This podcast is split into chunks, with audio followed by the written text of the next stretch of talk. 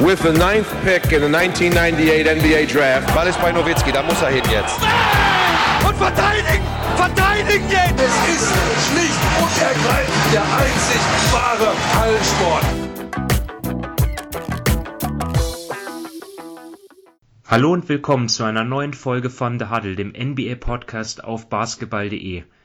Eine neue Woche hat begonnen und ja, das ist für uns die Zeit, um die Conference zu wechseln in unserer NBA-Saisonvorschau.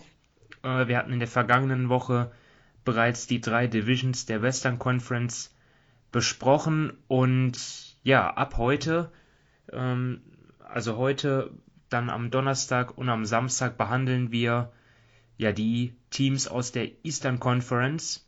Äh, ja, das machen wir natürlich weiterhin zu dritt ähm, wieder mit dabei Dominik Cesani. Hallo Dominik.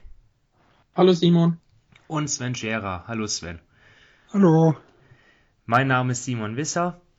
Ja, wir machen weiter mit dem bekannten Prozedere. Äh, jeder von uns hat sich so vorbereitet, hat eine Storyline oder eine Fragestellung zu jedem Team rausgesucht, äh, die wir mit äh, Interesse mit besonderem Interesse verfolgen werden in der Regular Season. Dazu ähm, ja, haben wir uns Teams angeschaut und ja, die Platzierung getippt in der Conference. Äh, dazu kommen wir dann später in unserer Prognose und jeder von uns hat sich auch wieder einen Fantasy-Spieler rausgesucht, den er besonders interessant findet aus der Division äh, für den US-Manager von basketball.de. Ähm, wir hoffen, dass er alle dabei seid. Ähm, ihr könnt euch mit euren Freunden messen in Divisions. Ähm, 15 Spieler müsst ihr auswählen. Ich denke mal, die meisten von euch, die schon ja bereits mal mitgespielt haben, sind mit dem sind mit dem Regelwerk vertraut. Ähm, wer noch nicht mit dabei war, ja, äh, würden wir uns freuen, wenn ihr mitmacht äh, und euch mit der NBA Konkurrenz äh, mit den anderen Usern messen wollt und euer Fachwissen unter Beweis stellen wollt. Ja, wir starten jetzt äh, mit der Atlantic Division und äh, geben etwas von unserem Fachwissen weiter. Ja, äh, ja, also die Boston Celtics machen jetzt den Anfang. Und ja, in der vergangenen Saison, ja, lief es nicht so rund, kann man sagen. Äh, sie haben zwar die Playoffs erreicht, aber dort keine Chance gehabt, gegen die Brooklyn Nets. Ähm, Kemba Walker ist inzwischen weggegangen. Sie haben auch einen neuen Coach und einen neuen Manager. Es äh, hat sich viel verändert bei den Celtics. Und Sven, du äh, beäugst die Franchise ja, wie wir alle wissen, sehr genau. Und da bin ich jetzt mal gespannt, was du, was dich, äh, wo, worauf du schaust jetzt äh, bei Boston in der Regular Season. Ja, für mich eines der spannendsten Punkte ist, ob die Two-Big-Man-Lineup funktioniert. Ähm, also es härten sich ja immer mehr die Gerüchte, dass wohl Robert Williams und Al Horford nebeneinander starten werden, auch wenn es dazu noch kein offizielles Statement gab. Ähm, aber man hat ja in dem letzten äh, Preseason-Spiel haben die das erste Mal zusammen gespielt und auch Al Horford hat gesagt, er wird sehr, sehr viel Zeit in der Defense am Perimeter verbringen was auch äh, irgendwo darauf hindeutet, dass er neben einem klassischen Big Man spielen wird. Und jetzt muss man sagen, in den letzten Jahren in der regulären Saison wurde öfters mit zwei Bigs gespielt. Also Horford hat auch mit einem äh, Aaron Baines vor zwei Jahren viel gespielt, letztes Jahr in Tristan Thompson und Daniel Theiss. Ähm, aber die Small Ball Lineups waren eigentlich die erfolgreicheren und die, die dann nachher Richtung Playoffs ausgepackt wurden. Äh, und auch wer Al Horford in der vorletzten Station in Philadelphia gesehen hat, hat mitbekommen, nicht jede Big Man Lineup äh, mit äh, funktioniert auch so gut. Also neben dem Beat, das war ja weniger erfolgreich. Oh ja. Ähm, jetzt, muss, ja jetzt muss man natürlich sagen, es ist ein ganz anderes Pairing. Wir hatten damals vor zwei Jahren in unserem Preview Philadelphia ganz viel drüber gesprochen, dass Embiid und Horford eigentlich dieselben Spots brauchen äh, dass beide Spieler sind, die Pick and Pop gehen können, ähm, also die auch abrollen quasi Richtung Dreierlinie. Beide, die auch gern äh, im Post irgendwo den Ball kriegen, Embiid mehr als Scorer, Al Horford mehr als Playmaker. Und Robert Williams ist halt ein ganz anderer Typ. Robert Williams ist eher einer, der im Dunkerspot steht oder so ein bisschen in, aus der Halbdistanz und dann äh, zum Korb cuttet.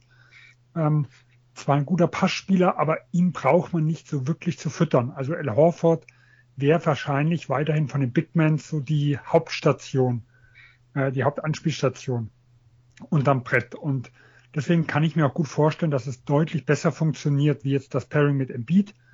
Ähm, aber als jemand, der halt in den letzten Jahren auch den Small Ball mit Tatum und Brown auf den beiden Forward-Positionen ganz gern gesehen hat, bin ich mal gespannt, ob dieses, diese vermeintliche ähm, Startaufstellung mit den beiden, ob das so gut funktioniert, wie sich die, wie sich die Trainer das in Boston erhoffen.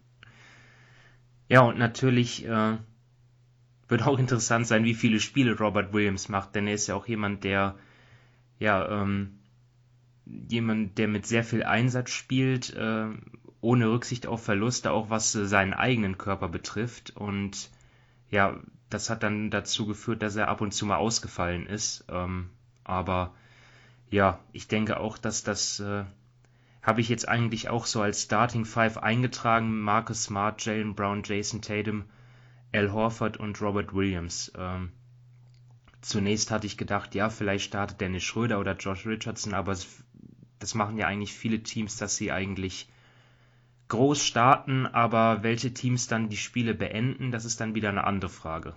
Ähm, ich hatte noch eingetragen, halt äh, natürlich den, den neuen Coach. Ne? Wir hatten jetzt viele Jahre Brad Stevens an der Seitenlinie und er hatte natürlich eine, einen, einen, ja, einen, einen tollen Ruf, galt als einer der besten Coaches in der Liga und jetzt äh, ist halt Ime Udoko, Udoka da und er bekommt jetzt die Chance nach neun Jahren als Assistant Coach sich zu beweisen. Er war auch im Sommer in Tokio dabei gewesen, im, äh, im Staff von, von Greg Popovich im Team USA. Also ja, ähm, auch ein Mann, der jetzt kein unbeschriebenes Blatt ist, aber sein erst, seine erste, sein erster Posten als Head Coach in der NBA.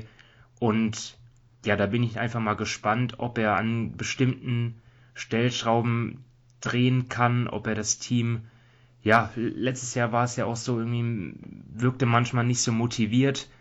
Eigentlich an beiden Enden des Feldes durchschnittlich äh, gewesen, das Team, ob er dort ja vielleicht neue Impulse setzt, frischen Wind reinbringt. Äh, taktisch kann ich jetzt zu seinen Vorlieben nicht so viel sagen, aber äh, ich bin dort einfach mal gespannt, wie er sich macht. Ne, er hat ja auch ähm, einen gewissen Druck dort schon sofort. Ist ja jetzt kein Lottery-Team, wo er jetzt äh, mit wenig Druck einsteigt, sondern die Playoff, die, die Celtics haben ja Ambitionen auch Richtung Playoffs.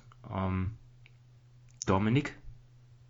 Ja, ähm, also ich habe mir jetzt auch das aufgeschrieben, was ihr hattet. Ähm, dann bleibt für mich dann noch ähm, Dennis Schröder als Thema übrig. Ähm, ich glaube, das ist für unsere Deutschen oder halt einfach generell für unsere Zuhörer jetzt nicht uninteressant. Ähm, man weiß, er hatte letzte Saison bei den Lakers auf und neben dem Feld keine einfache Saison. Das hat dann, ja, schlussendlich hat es einfach nicht gepasst, äh, aus, von mehreren Faktoren.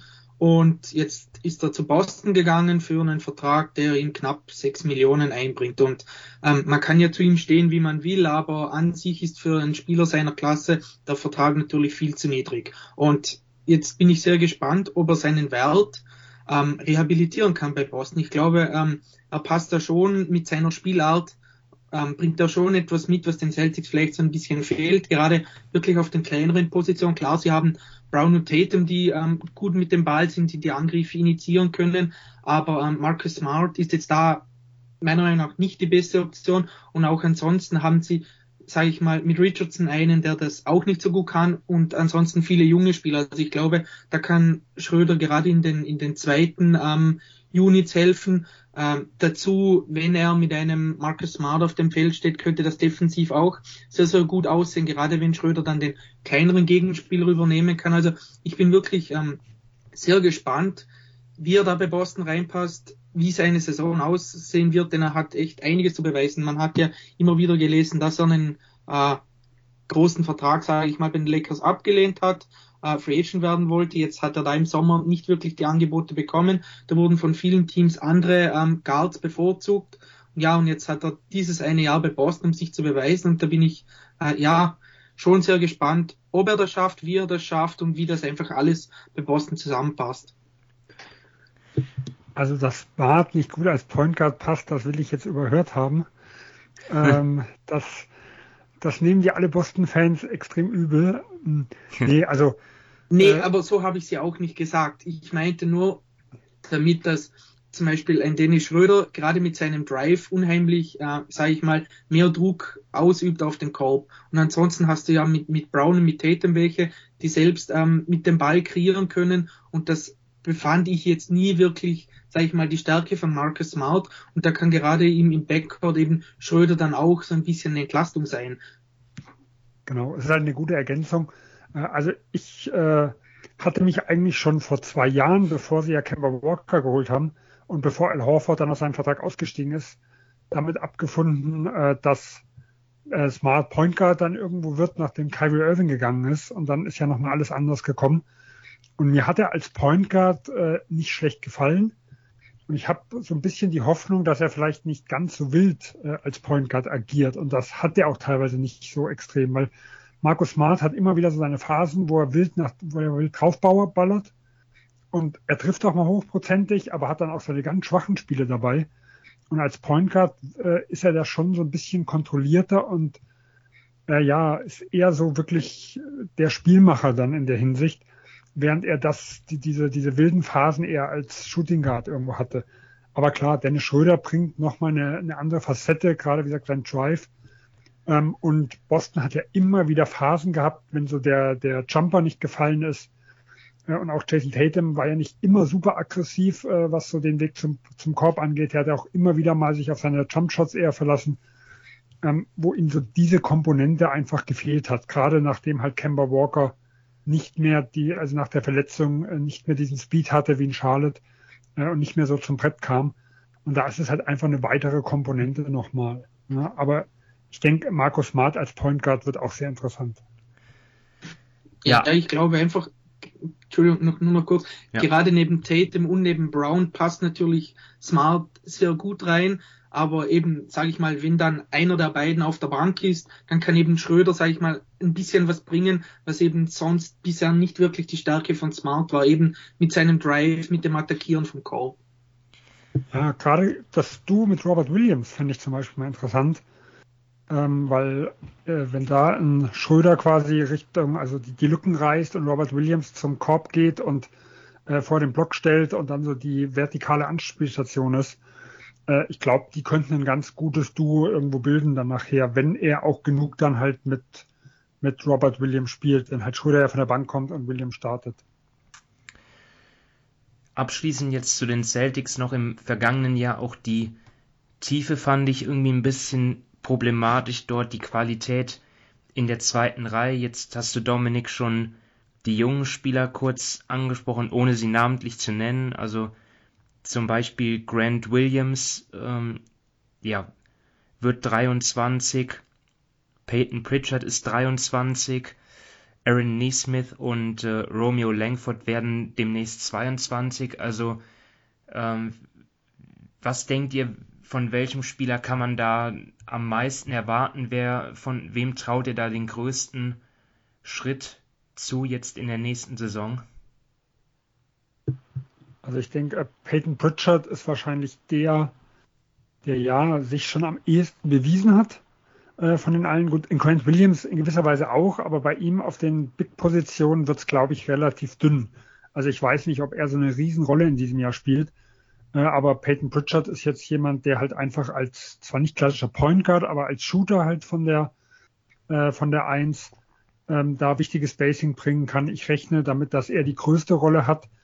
Ähm, und beim Aaron Neesmith zum Beispiel, der ist halt noch extrem roh, macht noch extrem viele Fehler und hat im letzten Jahr halt auch mal ein paar gute Phasen, ähm, wo aber die Konstanz noch kommen muss. Und äh, bei Romeo Langford, habe ich halt meinen Zweifel am Wurf. Also er ist halt so jemand, der so, ja, vielleicht so ein bisschen so wie Evan Turner, wo er in, äh, in Boston war, so von der Bank ein bisschen der Defender, äh, mal ein bisschen zum Korb ziehen kann, nicht mit dem Playmaking, aber ohne den Wurf kann ich mir jetzt nicht vorstellen, dass er jetzt mehr wird als jemand, der so in einzelnen Phasen halt mal auf einen guten Gegenspieler losgelassen wird. ähm, ich weiß nicht, ob er da wirklich schon eine Stütze sein kann. Gut, wir machen weiter mit den Brooklyn Nets. Für viele, für die meisten der Top-Favorit auf den Titel, aber die Nets äh, haben auch ähm, ein paar Baustellen und sind vor allem im Moment das Gesprächsthema der Liga. Ähm, ja, sp sprich vor allem einen Spieler, nämlich Kyrie Irving. Dort gab es jetzt zuletzt die News. Ähm, also der Stand ist ja weiterhin, dass er äh, aufgrund der ja, Regeln, Regelungen in New York keine Heimspiele bestreiten darf, stand jetzt, weil er als ungeimpfter Spieler ähm, ja einfach äh, dort seinem Beruf einfach nicht nachgehen kann jetzt, ähm, nicht in die Halle darf. Immerhin jetzt vor ein paar Tagen gab es die Meldung, dass er zumindest am Training äh, teilnehmen kann. Also in, der, in die Trainingshalle darf er rein. Und dort wird es jetzt natürlich äh, interessant. Das können wir jetzt natürlich überhaupt gar nicht vorhersagen, was da in der Saison passiert. Ob äh, sich Irving impfen lässt, ob ähm, die NBA äh, beziehungsweise die Stadt New York dort die, die, die Regeln lockert oder wieder enger schraubt, was, die, was das Training betrifft, äh, die Trainingseinrichtung. Das wissen wir alles nicht. Auf jeden Fall natürlich äh, müssen wir, ist das so ein Riesenfragezeichen. Ähm, aber jetzt kann man natürlich auch die Frage stellen, die Nets äh, auch ohne Kyrie Irving Top-Favorit, ähm, werden wir sicherlich jetzt gleich noch drauf kommen. Ähm, Dominik, ja, ich habe jetzt schon über Kyrie Irving gesprochen. Äh, willst du da noch was anfügen oder hast du ein anderes Thema dir jetzt vor allem ausgesucht?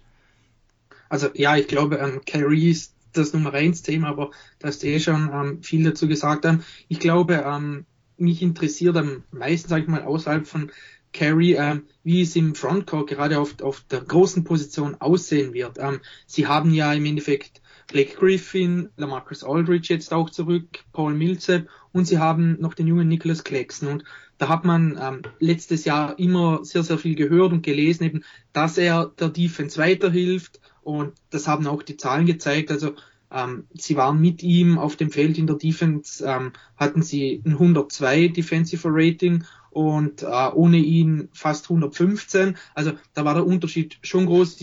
Du kannst jetzt natürlich nicht alles an ihm festmachen, aber man hat schon gesehen, dass er da dem Team ähm, defensiv weiterhilft, denn man wusste ja so ein bisschen bei Brooklyn, sie haben offensiv Feuerpower ohne Ende, aber defensiv dann doch ein paar Fragezeichen, da hat er dann schon gut getan. Und da bin ich jetzt wirklich gespannt, wie es jetzt äh, in der Regular Season aussehen wird. Denn eben sie haben da, ich sage mal, die drei Veteranen, Blake Griffin HD, letztes Jahr nach dem, ähm, nachdem er zu den Netz gekommen ist, wie verwandelt gewirkt. Also da konnte er auf einmal danken und alles. Aber ähm, ich glaube, gerade in der Regular Season wird es sehr interessant sein, eben wie sie die Minuten da auf den größeren Positionen verteidigen, äh, verteilen, Entschuldigung. Denn ähm, ja, ich meine, Kevin Durant spielt ja auch dann teilweise die vier und, und dann haben sie wirklich einige Leute auf den großen Positionen und äh, ich glaube gerade eben für die weitere Entwicklung, dass sie dann einen jüngeren Spieler haben, wäre es schon gut, wenn sie da den Klecksten ähm, die Minuten geben würden.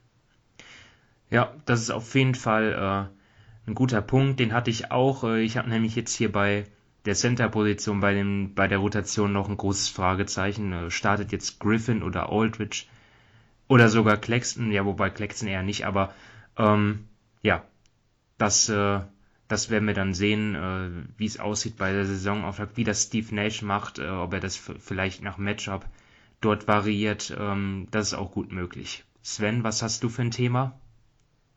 Ja, also das waren auch meine zwei Hauptthemen. Äh, gerade bei Center gibt es ja sechs potenzielle Kandidaten, wenn man Small Ball Center Bruce Brown noch mit reinnimmt. Ja. Ähm, ja, also das, das wird schon äh, sehr, sehr dicht dann dort und das, äh, ich glaube, da wird sich viel rausstellen, was sich dann in der Saison entwickelt und wer dann in den Playoffs in welchem Matchup perfekt passt. Ähm, ich habe da noch mein Ausweichthema mit, ob der Verlust von Mike de Anthony dem Team äh, wehtun wird, weil im letzten Jahr wurde ja viel über Steve Nash diskutiert, also als Rookie-Coach und man hat ihm ja immer so, oder wir haben ja ihm ein ganz großes Pluspunkt damit gegeben, dass er sich halt wirklich gute, erfahrene Leute reinholt. Und Mike Anthony war wahrscheinlich der prominenteste, der erfahrenste von allen. Und ähm, der Verlust tut zumindest auf dem Papier weh. Ähm, wir haben es aber auch gesehen in Golden State zum Beispiel. Da hat ja Steve Kerr ähnlich agiert wie ein Steve Nash und hat dann Elvin Gentry nach dem ersten Jahr, also nach dem ersten Titel 2015 an die New Orleans Pelicans verloren. Aber das System war bei denen schon so etabliert, dass dann, dass es überhaupt keinen Abbruch getan hat. Ganz im Gegenteil, die haben ja danach die 73 Siegesaison rausgehauen. Ähm, und ich könnte mir vorstellen, dass es in Brooklyn einen ähnlichen Effekt hat. Ich denke, es war gut, dass er dabei war im ersten Jahr, um so ein bisschen die Weichen zu stellen. Aber äh, auch wenn der namhafte Verlust irgendwo da ist, rechne ich eher damit, dass wir, dass uns das nicht allzu sehr aufgefallen wird und dass Brooklyn eigentlich schon recht gefestigt ist. Aber das ist was, was man halt beobachten muss. Gut, die Frage, ob wir ähm, die Nets auch ohne Kyrie Irving vorne sehen, ähm, lassen wir jetzt erstmal im Raum stehen. Äh, werden wir später auflösen in unserer Prognose. Müssen ja ein bisschen Spannung noch aufrechterhalten hier. Ähm, und machen weiter mit dem Stadtrivalen, mit den New York Knicks. Und das war natürlich in der vergangenen Saison ja eine wirkliche Euphorie, die da quasi ausgebrochen ist im Madison Square Garden. Endlich mal wieder äh, in den Playoffs, endlich mal wieder ein Team, was Spaß gemacht hat, was äh, gefeitet hat ähm, und die Franchise ähm, und die Fans stolz gemacht hat. Jetzt ähm, in der Offseason hat man konsequenterweise an dem Team zum großen Teil festgehalten. Man hat viele Verträge verlängert und auch zwei Spieler ähm, dazugeholt, die der Offense, die, ja, sind wir ehrlich, äh, nicht wirklich gut war, die der Offense helfen könnte, nämlich Kemba Walker und Evan Fournier. Und da ähm, knüpfe ich dann auch schon mit meinem Top-Thema an, nämlich wie sieht die Rotation auf Point Guard aus. Ähm, dort haben wir Kemba Walker, der natürlich, äh, ja, das muss, das, das haben, das hat die letzte Saison und auch die vorletzte Saison gezeigt, dass sich nicht der Spieler mehr ist, äh, der sich den Maximalvertrag verdient hat in Charlotte, äh, aus, also aus seiner Zeit in Charlotte, der All-Star war. Aber ähm, ja, muss man mal schauen, vielleicht blüht er auch wieder ein bisschen auf. Die Knicks haben aber auch noch Derrick Rose und Emmanuel Quickly zum Beispiel. Also das wird für mich interessant, wer dort äh, wie viele Minuten abgreift. Ähm, ob wir vielleicht zwei von den dreien gleichzeitig sehen, wobei das, ja, keine Ahnung. Ähm, da bin ich mir noch unschlüssig. Sven, du bist auch natürlich äh, den Knicks wohlgesonnen. Was hast du dir ausgesucht? Oder vielleicht willst du auch äh, schon meine Frage beantworten. Kannst du auch machen, wenn du da was gelesen hast? Ja gut, also äh, es geht auf jeden Fall vor, Kemba Walker wird erstmal starten und Derrick Rose wird wie im letzten Jahr die Bank anführen. Ähm, und ich gehe auch fest davon aus, dass Quickly neben Rose, dass wir den viel von der Bank sehen werden. Äh, und dass Kemba quasi neben Fournier und äh, Archer Barrett äh, in der Starting Five die Minuten abreißen wird. Wie sich das nachher über Spiel gestaltet, muss man sehen. Und äh, Tim, äh, Tom Thibodeau ist jemand, der im letzten Jahr in den Crunch Times von Spiel zu Spiel viel durchgewürfelt hat. Also ich nehme jetzt mal gerade das Beispiel Quickly, der hatte Viertel, äh, wo er dann Schlussviertel, wo er fast durchgespielt hat, weil er extrem heiß war und dann 11, 12, 13 Punkte aufgelegt hat. Und andere, da kam er überhaupt nicht zum Zug. Ähm, deswegen glaube ich, dass die Rotationen da gar nicht so festgezurrt sind, sondern dass das ein bisschen im Saisonverlauf auch variieren kann. Ähm, mein Hauptthema ist aber Julius Randle. Ähm, der war letztes Jahr ja NBA Second Teamer und äh, einige zweifeln an ihm, weil, und das muss man auch ganz offen natürlich dazu sagen, seine Wurfschwierigkeit, äh, die er in der Saison hatte, äh, extrem, äh, ja, extrem schwierig war und er auch extrem schwierige Würfe hochprozentig getroffen hatte. Ähm, und da muss man natürlich gucken, solch, gerade solche Shooting-Ausreißer gab es in der Vergangenheit häufiger, dass die sich nicht, ähm, dass die sich nicht bestätigt haben. Ähm, ich bin trotzdem etwas positiver, denn man muss auch sagen, Julius Randle hatte zum Beispiel schon Shooting Slum mitten in der Saison und hat sich dann Richtung April wieder berappelt und hat dann auch quasi wieder diese Form gefunden. Andere Spieler wie zum Beispiel Jeremy Grant von Detroit, der auch so extrem stark gestartet ist, sehr hochprozentig getroffen hat, der hat nachher das gesamte Jahr über ähm, an diese Leistung nicht mehr anknüpfen können. Äh, und das ist für mich schon mal ein gutes Zeichen, wenn jemand auch mal abfällt, trotzdem selbstbewusst bleibt, äh, die Würfe weiterhin nimmt und sich dann auch wieder in Rhythmus spielt. Da glaube ich dann nicht, dass das quasi ein absoluter Flug über die gesamte Saison war. Äh, es könnte halt nur sein, dass es ein bisschen regressiert. Ähm, und dann muss man halt gucken, wie so dieses, ja, wie das funktioniert mit der neuen Hilfe, die man dazu bekommen hat, die du angesprochen hast, mit dem Kemba Walker, mit dem Fournier, ob die es halt schaffen, ihn in den Phasen dann zu entlasten und ob Randall sich dann da auch gut eingliedern kann oder ob ihm das vielleicht ja ein bisschen in seinem Rhythmus sogar stört, wenn er dann plötzlich viele Würfe abgeben muss. Da gibt es ja auch Spieler, die das überhaupt nicht mögen. Okay, Dominik, was hast du dir noch notiert? Ja, also ähm, du hast es eh schon am Anfang angesprochen mit der Offense und das war eigentlich auch mein Thema. Ähm, sie hatten letztes Jahr nur, ähm, oder sie waren letztes Jahr nur auf Platz 24 im Offensivrating trotz der drittbesten Dreierquote in der Liga. Und da stelle ich jetzt so ein bisschen die Frage an Sven, wenn das in Ordnung ist. Ähm, wo glaubst du denn kommen eventuelle offensive Verbesserungen her? Einfach generell vielleicht durch mehr Volumen von draußen oder durch die Weiterentwicklung von RJ Barrett oder generell einfach eine andere Verteilung der Wurfzonen? Gut, ähm, ich glaube, der erste Punkt muss man mal sagen, im letzten Jahr hat Derrick Rose gerade mal 37 Spiele für die New York Knicks gemacht. Äh, in diesen 37 Spielen haben sie 25 gewonnen und äh, nur 12 verloren. Das heißt, in allen anderen Spielen waren sie zum Beispiel drei Siege unter einem 50% Rekord, äh, weil das halt viel Alfred Payton gespielt hat. Und man muss ja sehen, bei, wenn wir Kemba Walker jetzt irgendwo als Maßstab nehmen, es geht darum, wie viel besser ist Kemba Walker gegenüber Alfred Payton und nicht, wie viel schlechter ist er vielleicht gegenüber dem Maximalspieler, der in Charlotte war. Und ich denke, das ist schon ein, ein immenses offensives Upgrade. Vor allem, weil Kemba Walker auch eigentlich offensiv hervorragend reinpassen müsste. Ähm, Tom Thibodeau lässt viel Pick and Roll spielen. Das, da ist Kemba und Derrick Rose, also beide Point Guards, welche, die da sehr, sehr Pick and Roll lastig sind. Ähm, und gerade wenn die Offense mal stockt, ist Kemba jemand, der extrem gerne auch den Pull-Up nimmt. Er kommt nicht mehr so zum Brett wie früher, aber er war zum Beispiel im letzten Charlotte-Jahr hinter Harden noch der zweitbeste Pull-Up-Schütze der Liga. Also hat die zweitmeisten Punkte im Pull-Up gemacht. Ähm, und die Maßstäbe jetzt bei den New York Knicks, wenn sie eh Probleme in der Offensive haben. Also er muss ja nicht super effizient sein, damit er mit diesen Würfen im Team hilft, wenn halt ein anderer Abschluss nicht zustande kommt.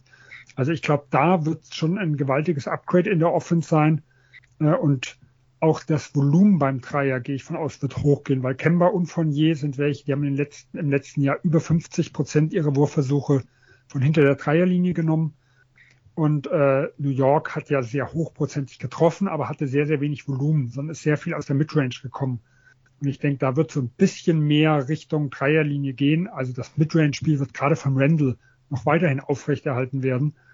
Aber ich denke, da wird das Volumen ein bisschen hochgehen und dann wird die Offense auch, ja, ich vermute mal so Richtung 15, 20 auch gehen können und man wird nicht mehr im letzten Drittel sein. Platzierung meinst du? Genau. Dann hätte ich noch eine kurze Frage an dich. Ähm, du hast es jetzt schon angesprochen mit dem das Spieler. Das ist mein Job. Ja, jetzt übernehme ich das mal. Ähm, ähm, mit, mit den Spielern wie, wie Walker, wie Rose und so weiter. Und die haben ja alle auch gerne den Ball in der Hand, auch in Evan Fournier. Dann hast du natürlich Randall, der im Frontcourt unheimlich viele Touches bekommt. Wie siehst du die, da die Rolle von RJ Barrett? Ja, also man muss sehen, äh, auch im letzten Jahr war er ja eigentlich kein klassischer Spieler, der, der so diese ersten Optionswürfe genommen hat. Also ähm, seine Dreierquote, die nach oben gegangen ist, waren hauptsächlich äh, Spot-Up-Dreier, also kaum oder wenn überhaupt dann wenig erfolgreiche Pull-Ups. Er wurde viel in der Ecke eingesetzt, also der Eckdreier ist auf 44 Prozent nach oben gegangen und das hat ja seine Quote auf über 40 Prozent erst gehoben.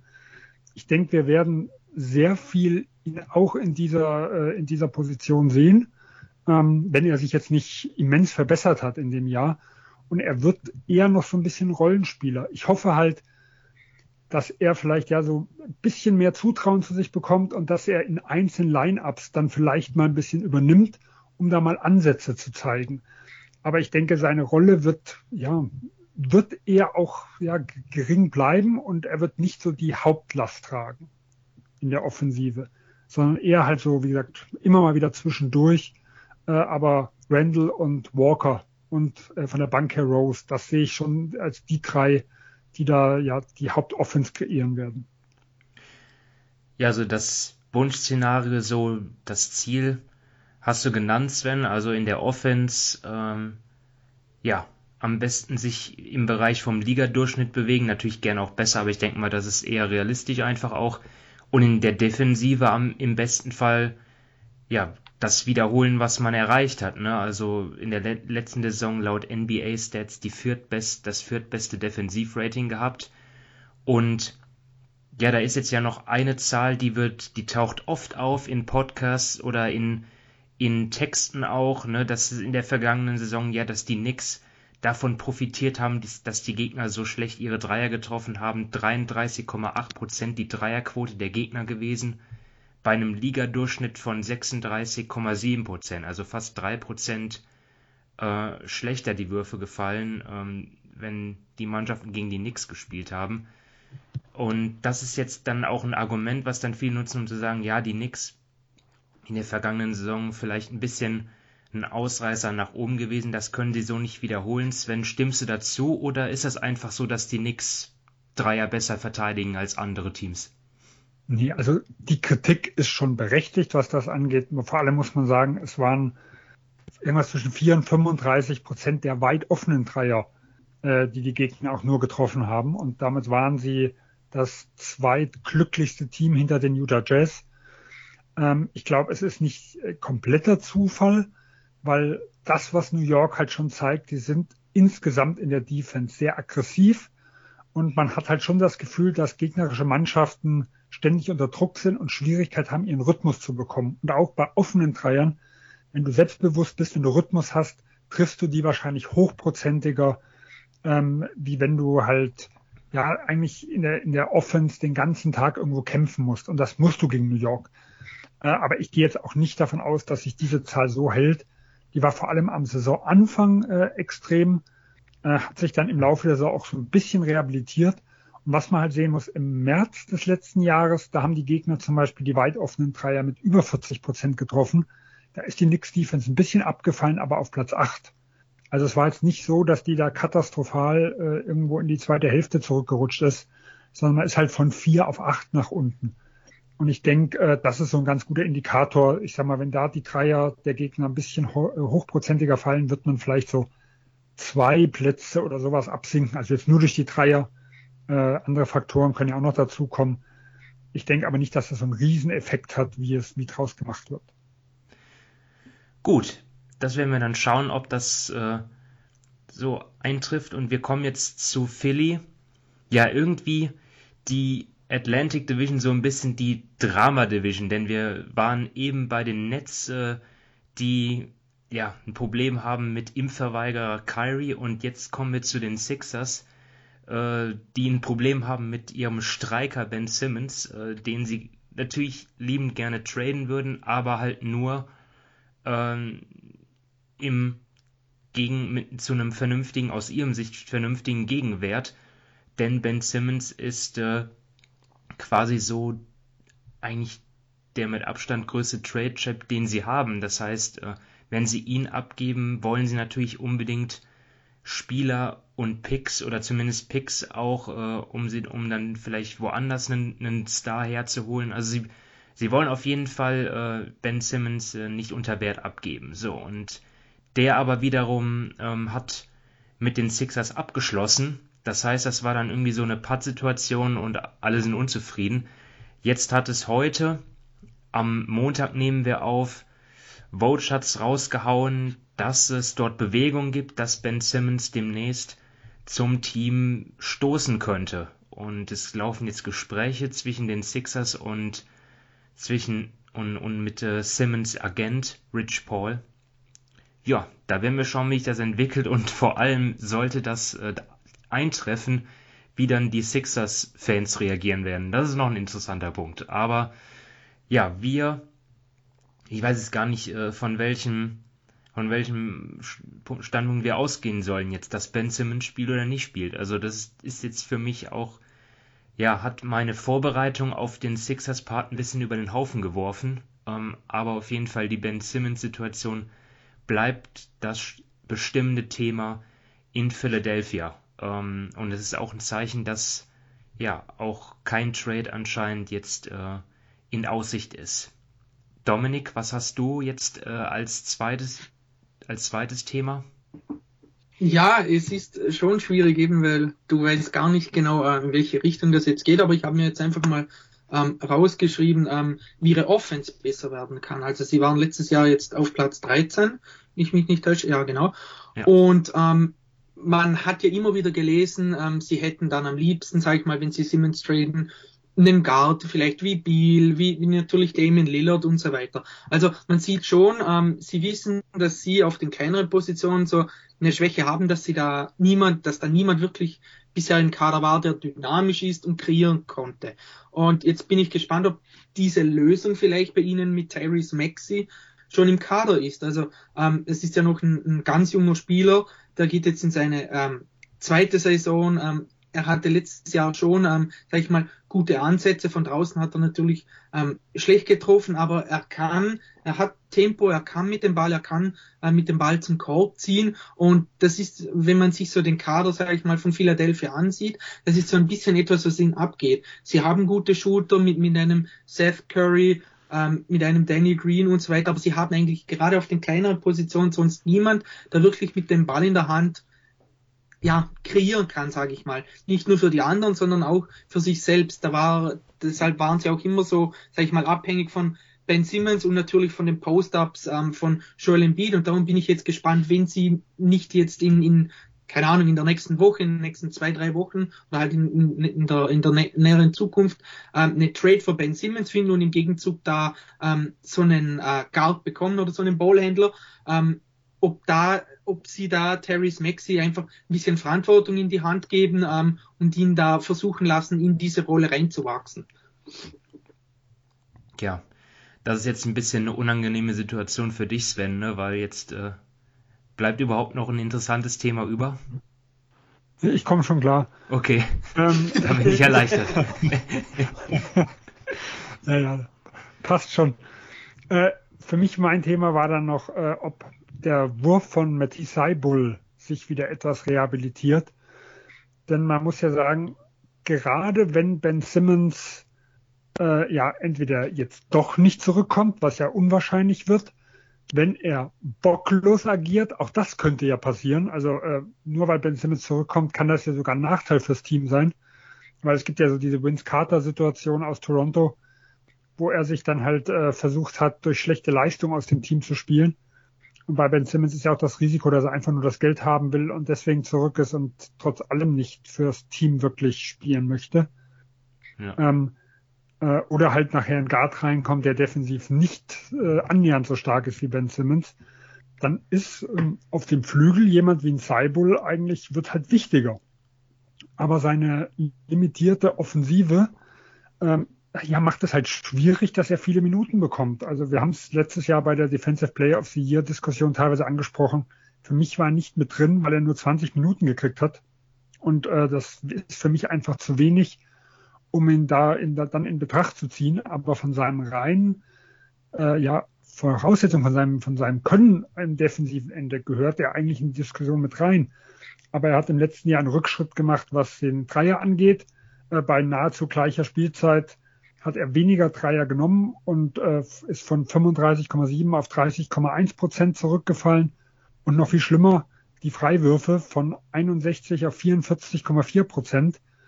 Äh, und damit ist er halt in der modernen NBA, ja, gerade wenn es nachher wirklich mal, mal ernst wird, gegen gute Teams geht, die das auch ausnutzen können, einen Non-Shooter, der eigentlich dann offensiv nicht viel beizutragen hat, ist er einfach schwer spielbar.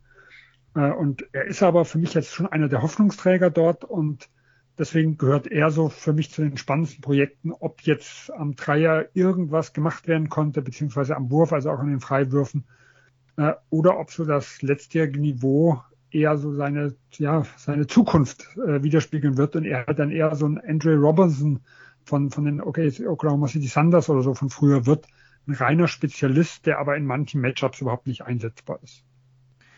Ja.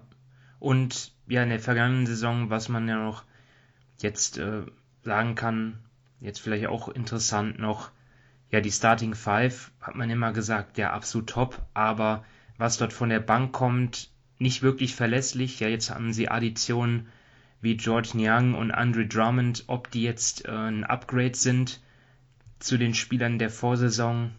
Ja, sie haben auch noch Jaden Springer, mal schauen, wie viel er beitragen kann als Rookie.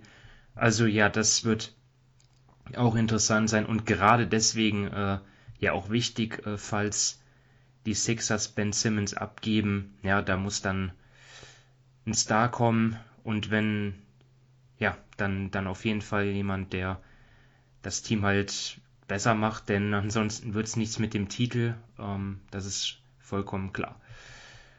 Ähm, dann Toronto ist unser nächstes Team. Und ja, dort gibt es, äh, ja, natürlich in der vergangenen Saison war es so, sie konnten nicht in Toronto spielen, ne, sondern waren dort in, in Florida, in, was war das, Tampa, ne? Ähm, ja. Und jetzt sind sie zurück in Kanada. Ähm, mal schauen, das wird auf jeden Fall für das Team sicherlich Auftrieb geben, äh, nicht mehr nur im Hotel leben zu müssen. Ähm, ja, beginn doch einfach mal, Dominik, mit deinem Top-Teamer zu den Raptors. Ähm, ja, also ähm, die Raptors waren letztes Jahr gerade im Halbfeld ziemlich schlecht und da bin ich jetzt, und jetzt haben sie auch noch Kyle Lowry verloren. Also ähm, da bin ich einfach gespannt, wer jetzt bei Toronto da kreiert, wer die Würfe schafft und ob sie da überhaupt besser werden. Also sie haben ja ähm, Kyle Lowry abgegeben, sie haben Goran Dragic dafür bekommen in diesem Sign Trade. Da weiß man aber auch, ja, da weiß ich jetzt nicht persönlich, wie es wirklich weitergeht. Ähm, sie haben jetzt auf den kleineren Positionen natürlich Ben Fleet, Gary Trent Jr. und dann haben sie noch äh, Leute wie Anunobi, Siakam. Ähm, sie haben schon, ähm, sage ich mal, Qualität, aber ihnen fehlt so ein bisschen eben sonst der Spieler, der das organisiert, der da in den Sets, also in den offensiven Sets, ähm, die Marschrichtung vorgibt, der da die Spieler einteilt, der die, der die Pässe spielt. Und das war letztes Jahr schon ein großes Problem. Und ich sehe jetzt bei ihrer derzeitigen Kaderkonstruktion nicht wirklich, dass das besser geworden ist. Außer eben, äh, Siakam macht jetzt diesen Schritt, den man letztes Jahr schon ein bisschen erwartet hatte oder Anunobi macht den nächsten Schritt. Aber Stand jetzt bin ich da einfach ein bisschen skeptisch, wie sie offensiv da wirklich ähm, einen Schritt machen wollen und ähm, ja, sage ich mal, konkurrenzfähiger werden, denn sie waren ja letztes Jahr auch in der Defense nicht so gut und ähm, das ist einfach, wenn dann in beiden, sage ich mal, am beiden Enden des Feldes ähm, das so durchschnittlich ist, dann könnte das schon zu Problemen kommen. Ja, Sven, äh, mach du mal weiter. Ja, also für mich ist erstmal die Frage, in welche Richtung will Toronto überhaupt gehen und wissen, also weiß Masai Ujiri überhaupt schon, äh, in welche Richtung er gehen möchte. Und zwar tue ich da ein bisschen auf sein erstes Jahr anspielen. Also er ist ja 2013 zu den Toronto Raptors gekommen, hat ja gleich eröffnet, indem er Andrea Bagnani zu den New York Knicks getradet hat und äh, kurz nach Saisonstart dann auch Rudy Gay zu den Sacramento Kings für damals eigentlich nur Rollenspieler. Und auch Kyle Lowry war schon so gut wie New York, wenn man die Gerüchte glauben, äh, den Glauben schenken wollte. Und nachher hat nur James Dolan da sein Veto eingelegt, weil er nach dem Mellow-Deal mit den Nuggets Angst hatte, dass ihn Ujiri schon wieder übers Ohr haut. Äh, und da war eigentlich alles auf den Rebuild schon ausgelegt. Und plötzlich hat das Team angefangen zu gewinnen. Und dann hat äh, Masai Ujiri wieder komplett umgeschwenkt und hat das Team zusammengehalten. Die haben danach einen äh, Franchise-Rekord nach dem anderen aufgestellt, bis sie dann halt irgendwann 2019 auch den Titel geholt haben. Äh, und deswegen bin ich mir noch gar nicht sicher, ob in Toronto nicht vielleicht die ersten Saisonmonate darüber entscheiden, ähm, in, in welche Richtung wirklich das Team gehen wird. Also ich kann mir vorstellen, wenn der Start nicht allzu gut ist, ähm, wenn Siakam länger mit seiner Verletzung zu kämpfen hat und vielleicht erst im Laufe des Jahres dann in Form kommt, dass das Team dann auch einreißt. Äh, genauso kann ich mir vorstellen, dass man sagt, oh, es klappt alles prima, es läuft, äh, es läuft wieder besser, dass man auch diesen Weg geht, den man dann 2013 gegangen ist, obwohl man ihn gar nicht gehen wollte. Deswegen ist das für mich eigentlich die entscheidende Frage, die über der gesamten Saison überhaupt hängt. Welche Spieler, sagen wir, am Ende des Jahres denn überhaupt noch dort sind und ob der sportliche Erfolg im Vordergrund steht äh, oder ob er jetzt das macht, was er vor acht Jahren ja ungewollt, also per Zufall, sag ich mal, irgendwo nicht gemacht hat und äh, das Team dann auch wirklich immer einreißt. Ja, was ich mir noch aufgeschrieben habe, war Pascal Siakam. Ähm, Sven, du hast es angesprochen, im Moment noch verletzt, äh, seine Schulterverletzung, vielleicht wird er sogar den ersten Saisonmonat verpassen, aber generell finde ich ihn immer noch ein Spieler, den, auf, auf den ich genauer schaue, weil ja, das, er hat ja auch so eine so ein Verlauf seiner Karriere interessant, einfach äh, die ersten vier Saisons ja sich wirklich von Saison zu Saison extrem gesteigert. Und nach dem Abgang von Kawhi Leonard hat man gedacht, boah, Siakam, er war schon All-Star und jetzt äh, ist, ist das vielleicht sogar ein neuer Superstar, aber dann in der vergangenen Saison dann statistisch auch äh, ja leichte Rückschritte gemacht, bis, bis auf die Assist-Zahlen, vor allem der Dreier fiel sehr schwach und ja, da werden wir jetzt dann auch wieder ein bisschen äh, neue Erkenntnisse wieder gewinnen, ja, wie, wie gut er wirklich sein kann, ähm, ob er ein, ein Team führen kann oder ob er nicht lieber in der äh, so als, als zweite Option besser aufgehoben ist. Das hatte ich mir noch aufgeschrieben, jetzt neben euren Punkten, die ja natürlich äh, gut waren, die ich auch mir auch notiert hatte. So. Ähm, will noch jemand was anführen zu Toronto? Dem ist nicht so. Gut.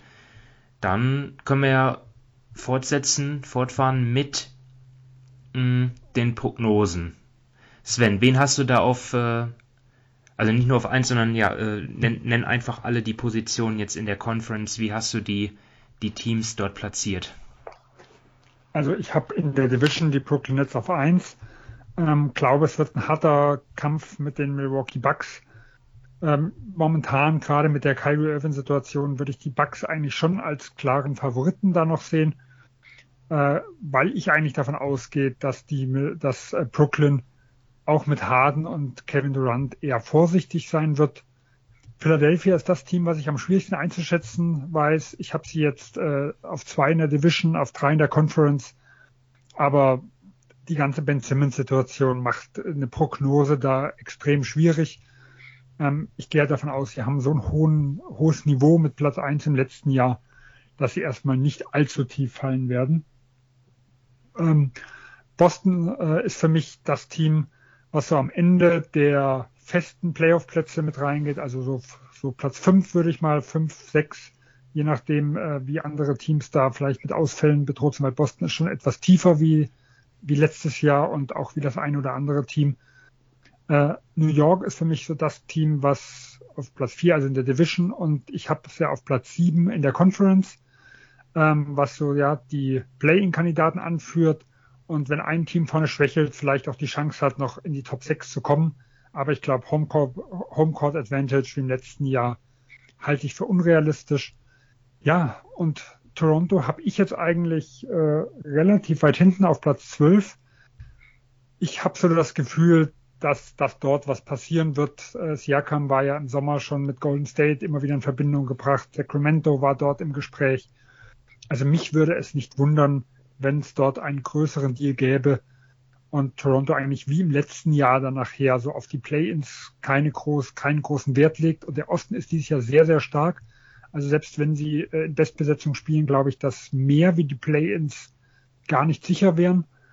Äh, und dass dann halt Boston abschenkt, wieder einen hohen Draftpick mit äh, Toronto abschenkt, einen hohen Draftpick mitnehmen will äh, und dann eher weit nach unten fällt. Ja, ich habe die Brooklyn Nets auch an Platz 1 gesetzt. Ich meine, die, das größte Fragezeichen neben der Defense, die in der Regular Season zumindest letzte Saison äh, nicht wirklich dolle war, ist halt die Gesundheit vor allem der Stars. Wir haben in der Regular Season, was weiß ich, sechs oder neun äh, Spiele von den drei Stars gemeinsam nur erlebt. Sie haben nur eine komplette Playoff-Serie zusammengespielt. So. Allerdings haben sie, das ist dann der, der äh, Case jetzt für die Nets, auch äh, mit eineinhalb Stars, ähm, also mit äh, Kevin Durant plus ähm, nicht wirklich gesunden Kyrie Irving und, und James Harden dann trotzdem fast den späteren Champion rausgeworfen. Also ich mache mir eigentlich dort nicht so große Sorgen. Sie haben ja auch mit Paddy Mills einen, einen richtig starken Spieler dazu geholt, dazu dann noch Aldridge und Millsap. Also ich habe sie jetzt trotzdem auf Platz 1 und die Sixers auf Platz 4 in der Conference. Ähm, wegen der Unsicherheit um Ben Simmons wollte sie jetzt nicht äh, vor, ja, vor, also auf Platz 3 ranken. Boston habe ich knapp dahinter auf Platz 5 und die Knicks, wie du Sven, auch auf 7. Ich denke, das ist halt so ein Team, das lauert vielleicht, dass bei einem der Teams davor, äh, was wir jetzt eigentlich, ja, sechs Teams, die wir jetzt vielleicht äh, eintragen, die sicheren Playoff-Teams, dass dort irgendeiner, dass dort bei irgendeinem Team was, was, was passiert und dann könnten die Knicks davon profitieren. Und Toronto habe ich auch nur auf Platz 12, weil ich hatte diesen Punkt gebracht bei Dallas in der vergangenen Woche in der Southwest Division. Ja, dort habe ich den, den so argumentiert, dass die Mavs dort viele Spiele gewinnen, weil die Division einfach so schwach ist. Hier habe ich das Gegenteil. Also die Raptors spielen einfach in einer brutal starken Division. Ähm, die Atlantic Division, die anderen vier Teams dort erwarte ich einfach, dass die positive, eine positive Bilanz haben, auch alle. Und ja, du spielst halt einfach sehr viele Spiele gegen, gegen sehr gute Mannschaften als, als Raptors Team und das könnte ihnen zum Verhängnis werden, weil sie einfach nicht so stark sind. Und deswegen habe ich sie jetzt nicht im Play-in-Tournament, neben dem anderen Argument, was du genannt hast, Sven, dass sie einfach, ja, dass dort vielleicht noch irgendwie ein, Umbruch im Kader passieren könnte. Ja, Dominik, stimmst du uns zu oder hast du irgendwelche größere Abweichungen? Nein, also ich habe fast alles gleich. Also ich habe jetzt auch Brooklyn in der Division an 1, insgesamt so mit Milwaukee auf 1 und 2, also derzeit jetzt noch auf 2. Dann habe ich Philadelphia in der Division auf 2, Boston in der Division auf 3. Aber die beiden Teams sind so in einem Cluster für mich. Ähm, bei den Teams zwischen Platz 3 und 6. Ähm, da hätte ich aber jetzt, ja, es ist schwierig eben bei Philadelphia, wie die Situation ist, aber ich lasse jetzt mal auf 3. Boston habe ich dann auf 5. Dann habe ich die Knicks als Nummer 4 in der Division und auch auf Platz 7, also als Play-in-Team und Toronto dann äh, das Schlusslicht in der Division und insgesamt auf Platz 11, aber äh, ja, auch eigentlich auf wenig Chancen auf das Play-in. Gut. Ähm, ja, die Fantasy Picks. Also, dort haben wir uns die Preisliste angesehen und ja, welcher Spieler könnte dort einen guten Wert haben, ein gutes Preis-Leistungs-Verhältnis. Dominik, hast du jemanden gefunden? Ja, ich nehme jetzt einfach den, den wir alle haben. Ähm, ich nehme Terry's Maxi ähm, von den Philadelphia 76ers. Er kostet 1,8 Millionen. Ähm, ich habe vorher eh schon im Philadelphia-Teil vieles zu ihm gesagt, also ich spare mir das jetzt einfach. Okay, und ich habe äh, jetzt Peyton Pritchard mir rausgesucht für 2,33 Millionen. Äh, Sven hat es eben genannt, er jemand, der ja vergangene Saison schon einiges gezeigt hat und ja auch jetzt äh, vielleicht schon äh, bereit ist, dann auch für mehr Spielanteile. Und ja, deswegen habe ich ihn gewählt. Ich weiß nicht, ob es, ob es fürs Team reicht. Ich denke, Maxi war bei mir auch die Nummer 1, gebe ich zu. Ähm, Sven, wen hast du noch auf deiner Liste? Ja, ich nehme äh, einen der Toronto Center mit Precious Achua. Äh, Cam ist momentan im Health and Safety Protokoll und äh, Achua startet zumindest in der Preseason, kostet 1,28 Millionen, war so der Centerpiece im Goran Dragic, ähm, Kyle Lowry Sign and Trade, weil Dragic weiß mir nicht mal, ob sie behalten wollen. Ich, ob er jetzt wirklich startet, wenn Cam Burch dann wieder zurück ist, weiß ich nicht genau. Aber ich denke, er wird schon reichlich Minuten bekommen und wie gesagt, für etwas über eine Million sehe ich das Risiko als nicht allzu groß und das Upside als relativ gut. Okay, wie findest du meinen Pritchard-Pick? Ein bisschen äh, riskant? Ja, ist halt ein, eigentlich ein purer Scorer. Dann ja. noch von der Bank. Ich glaube, es gibt Spieler, die ich vom Preis-Leistungs-Verhältnis noch besser finde. Okay. Dann äh, hört auf den Experten und nehmt ihn doch nicht. Ja, gut, dann sind wir hiermit am Ende. Äh, eine wirklich spannende Division mit dem ganzen Zeug, was dort abgeht, vor allem natürlich in Brooklyn, in Philadelphia, aber auch in Toronto, wo man nicht weiß, äh, wie es dort weitergeht. Ja, das wird auf jeden Fall, das wird auf jeden Fall spannend sein. Ähm, und wir hören uns dann am Donnerstag wieder mit der Central Division. Bis dahin macht's gut, bis zum nächsten Mal. Ciao. Tschüss. Tschüss.